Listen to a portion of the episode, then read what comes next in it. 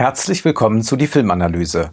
Heute mit die Bekenntnisse des Hochstaplers Felix Krull von Detlef Buck und mit Fabian oder Der Gang vor die Hunde von Dominik Graf. Wir müssen diese Filme zusammen betrachten, gerade weil sie so unterschiedlich sind.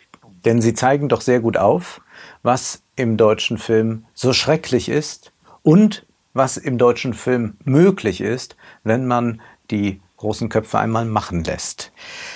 Ach, der deutsche Film. Es ist ja viel Schlimmes über ihn zu sagen und das habe ich natürlich auch schon getan. 2019 zum Beispiel in meinem Video Die Zerstörung des deutschen Films, damals am Beispiel Traumfabrik. Und ich könnte mich jetzt hier wiederholen in Bezug auf Felix Kohl. Fast alle Vorwürfe von damals, die treffen auch hier zu. Ein bisschen hat sich's verschoben, aber eigentlich könnte man diese ganze Litanei noch einmal runterbeten. Es ist schon grausam, was uns zugemutet wird als Zuschauer was hier mit einem doch beachtlichen literarischen Werk angestellt wird, was man uns hier wieder einmal zumutet. Felix Grull ist ein Alterswerk von Thomas Mann. Dieser wurde schon mehrmals verfilmt und jetzt eben zum dritten Mal Wahrscheinlich dachte man sich, vielleicht kann man noch mal ein paar Leute aus der Schule locken ins Kino. Ich glaube, dass das alles überhaupt nicht funktionieren wird. Das ist wirklich Kino für die Rentnerrepublik, die die anderen Verfilmungen kennt und sich das jetzt noch mal ansehen wird und sich fragt, spielt der neue Krull dann auch so gut wie der alte Krull? Aber es geht hier überhaupt nicht darum, noch mal ein relevantes Kino zu schaffen. Es geht überhaupt nicht darum, noch einmal große Bilder zu entwerfen, noch mal irgendeinen neuen Blick auf diesen literarischen Text zu werfen alles nicht. Nein, wir haben es wieder mit einem Film zu tun, der sich gefällt in Blödeleien, der sich einer Ästhetik bedient, bei der man sich fragt, ist das schon Kino oder soll damit eigentlich ein Lederkoffer beworben werden oder Pralinen? Man weiß es nicht. Selbst die Armen in diesem Film sind hübsch arm geschminkt, als müssten sie zu einer Musical-Aufführung eilen. Ja, Detlef Book ist ein Regisseur, von dem man nicht viel erwarten kann, wenn man den Trailer gesehen hat, aber auch wenn man sein Werk kennt. Ich kenne nicht all seine Filme, also zum Beispiel Wuff Folge dem Hund kenne ich nicht, aber ich habe natürlich die Vermessung der Welt gesehen, auch so ein Desaster, das ihm Daniel Kehlmann offenbar aber nicht übel genommen hat, denn Daniel Kehlmann hat jetzt mit Buck zusammen das Drehbuch hier geschrieben zu Felix Groll. Wir kennen Detlef Buck aber auch von Filmen wie Rubbel die Katz. Ja, das sind Werke und da ist man natürlich nicht schnell bei Thomas Mann, aber man hat sich jetzt trotzdem mal daran vergriffen. Wo Thomas Mann subtil ist, da ist Detlef Buck platt. Wo Thomas Mann kokett überzeichnet, packt Buck die große Farbrolle aus und walzt einfach mal kräftig drüber. Eine Literaturverfilmung darf, soll sich ja unabhängig machen von der Vorlage.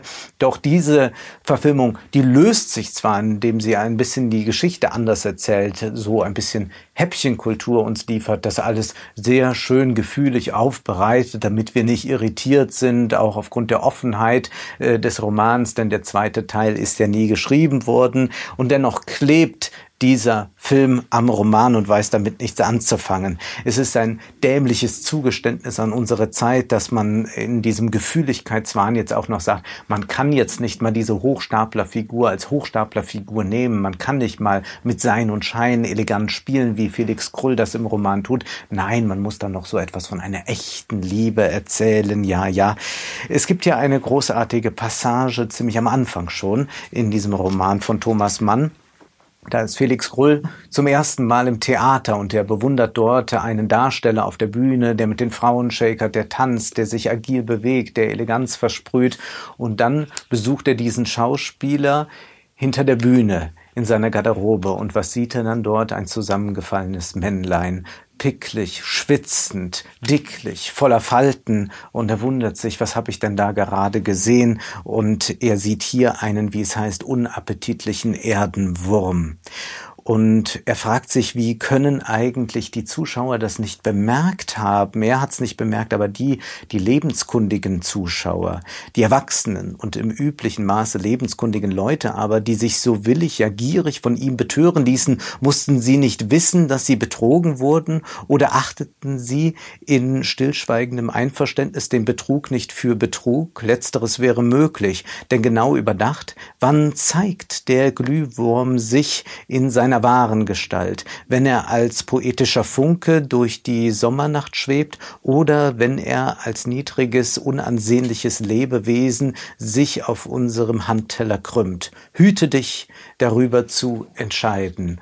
Und das ist es, was wir an den Tag legen sollten, wenn wir diesen Roman lesen. Das ist auch die Haltung von Thomas Mann, von Felix Krull, dass man den Schein für das Sein erklärt, dass der Schein nicht die Lüge ist, sondern dass der Schein vielleicht viel wahrhaftiger ist. Gerade die Maske ist ja oft ehrlicher als das Gesicht. Ein Hitchcock hat so etwas verstanden, ein Max Ophüls hat das verstanden, aber Detlef Buck hat dafür kein Gespür, deswegen macht er aus dieser Vorlage eine Seifenoper. Und dann tritt auch noch Maria Furtwängler auf. Habe ich in den vergangenen zehn Jahren jemals eine so jämmerlich schlechte schauspielerische Leistung gesehen?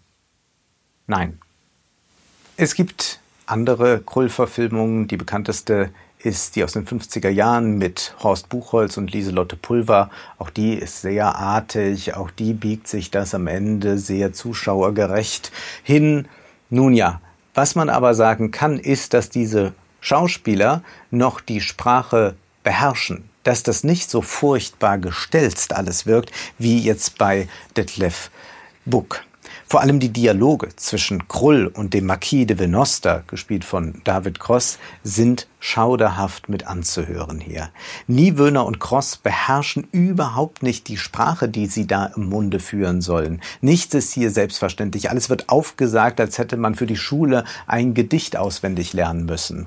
Sicherlich kann Janis Niewöhner mehr und auch Cross kann mehr, aber die dürfen ja auch gar nicht. Detlef Buck verlangt immer wieder in seinen Filmen von den Schauspielern, dass sie sich wie Knallchargen verhalten.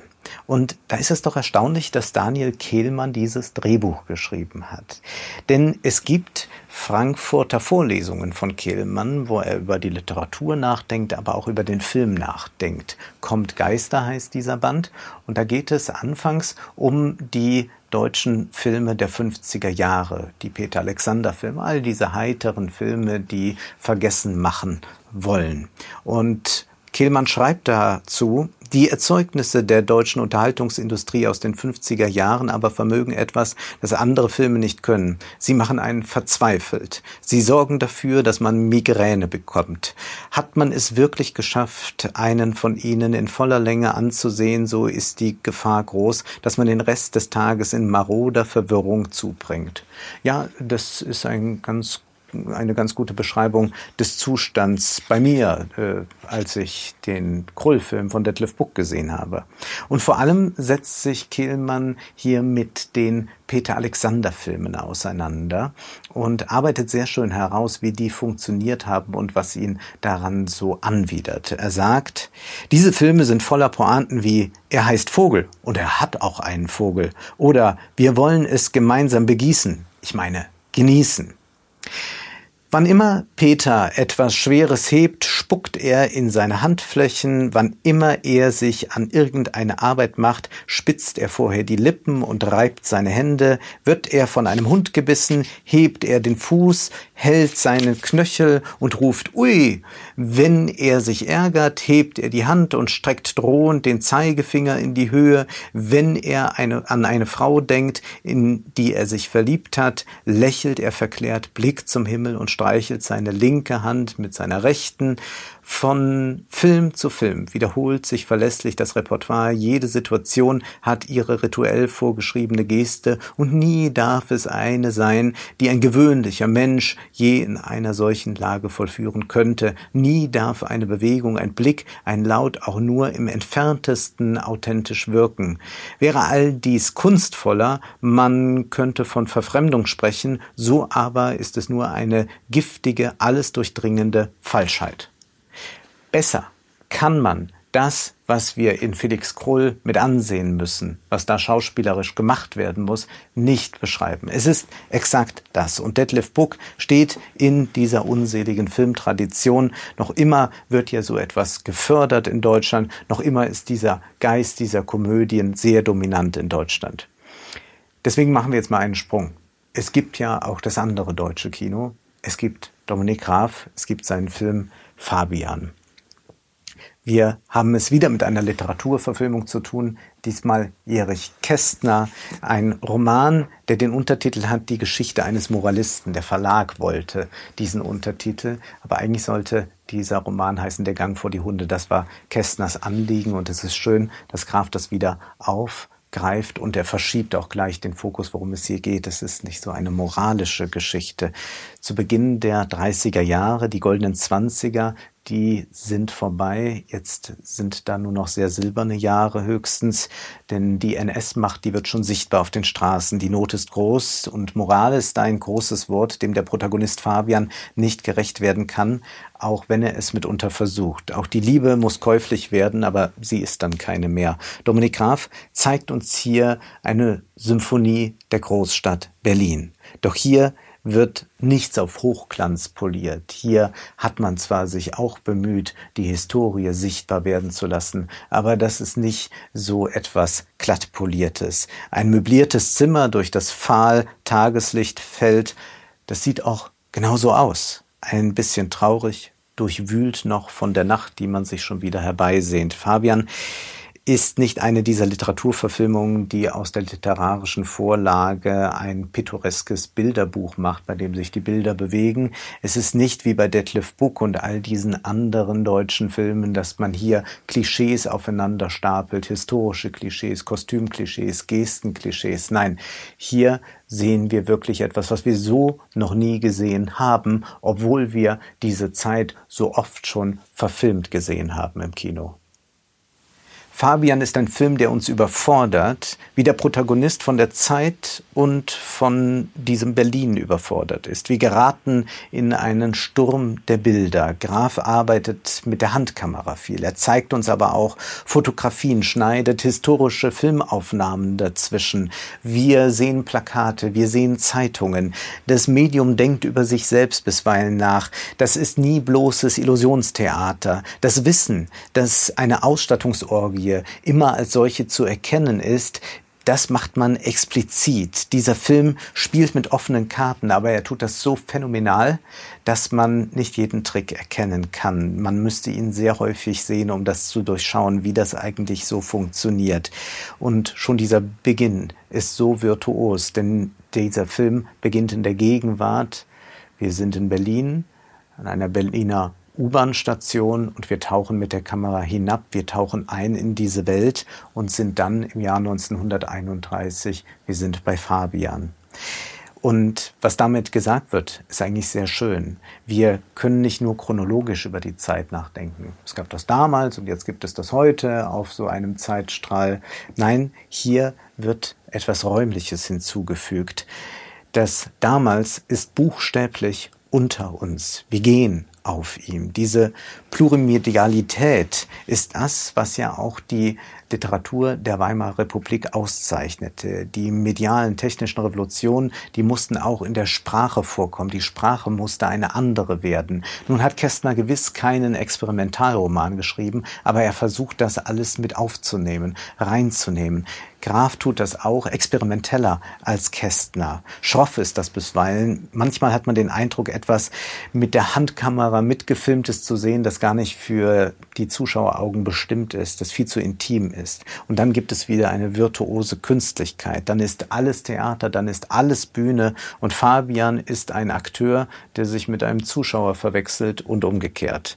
Plüsch ja, aber immer schon speckig gewordener Plüsch.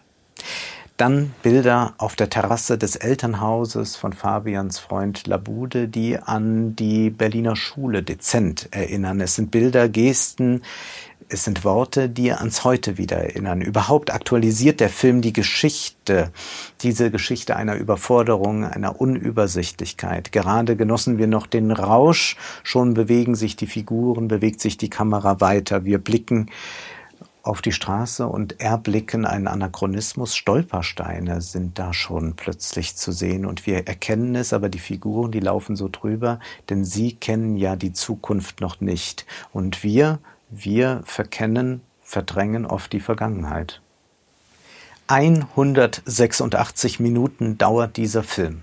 Und es ist auch ein bisschen abgeschmackt jetzt zu sagen und keine Minute zu lang, aber es stimmt nun mal. Und warum stimmt das? Nicht, weil man sagt, ah, dann ist da ganz viel aus dem Roman aber auch wirklich vorgekommen oder so, sondern dieser Film hat einen bestimmten Rhythmus und dieser Film hat einen bestimmten Aufbau. Und wenn man sich auf diesen Film einlässt, dann merkt man ganz am Ende, dass alles genau so richtig war und dass da nicht ein Takt zu viel war. Das ist etwas ganz Erstaunliches, was sich da einstellt.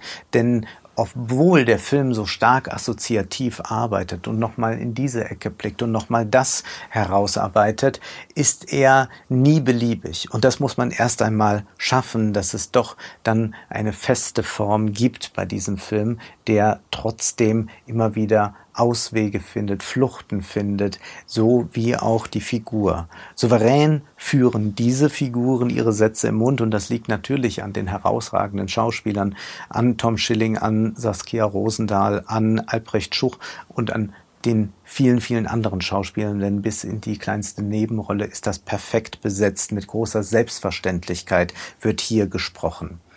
Selbstverständlich ist auch die Darstellung der Erotik. Dominik Graf gehört ja nicht nur zu den größten lebenden deutschen Regisseuren, er gehört auch zu den ganz wenigen, die Erotik auf der Leinwand sichtbar machen können, ohne dass es peinlich wird, ohne dass es irgendwie ein zu viel gibt. Hier, dieser Regisseur kann Erotik inszenieren. Er hat das immer wieder in seinen Filmen gezeigt, auch in Geliebte Schwestern, die Katze oder so. Es ist eine Sinnlichkeit, die fast greifbar ist, die man dort sehen kann. Und das ist kein Zufall, denn Graf macht ja sehr körperliches Kino.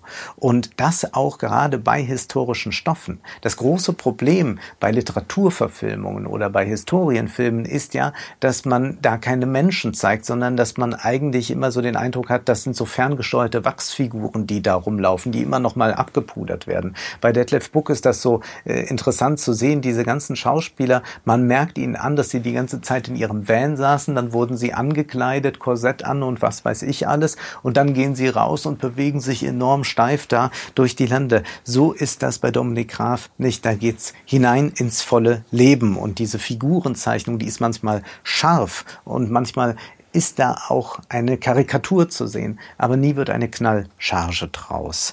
Es ist dann doch die Ästhetik der neuen Sachlichkeit, die ja sehr wichtig war für die Weimarer Republik und manches, Domin äh, manches Otto Dix Gemälde scheint hier lebendig zu werden. Wie macht das diese Dominik Graf, dass man zwar so, so viele Figuren sieht, aber sich auch danach noch an viele erinnern kann, auch wenn sie nur am Rande vorgekommen sind. Es ist ein großes Rätsel. Da ist der brutale, totgeweihte Bordellbesucher. Da ist die Frau am Empfang, die Fabian seinen restlichen Lohn auszahlt. Da ist der Bettler, der sich ins Lokal verirrt, der Kellner, der die Putzfrau Pisa. All die schwirren einem noch im Kopf herum, wenn man das Kino verlässt. Das ist schon eine große Kunst und es ist entstanden dadurch ein sehr eigenständiges Werk. Denn es heißt ja Literaturverfilmung und nicht Literaturabfilmung. Detlef Buck ist leider symptomatisch für den deutschen Film. Er wagt nichts und wo er nicht mehr weiter weiß, da flüchtet er in die Blödelei. Dominik Graf verkörpert das, was der deutsche Film alles sein kann und auch sein könnte, wenn man mal mehr Leute ranließen, die einen solchen Geist haben, die auch einen solchen Mut haben. Und wären da nur nicht all diese Funktionäre in den Fernsehredaktionen, Verbänden, Förderanstalten, Filmhochschulen, die dafür sorgen, dass wir nur schauen, aber nicht sehen. Das war die Filmanalyse mit Wolfgang M. Schmidt. Ihr könnt den Podcast finanziell unterstützen. Entweder unter www.paypal.me-filmanalyse oder unter der in der Beschreibung angegebenen Bankverbindung. Vielen Dank.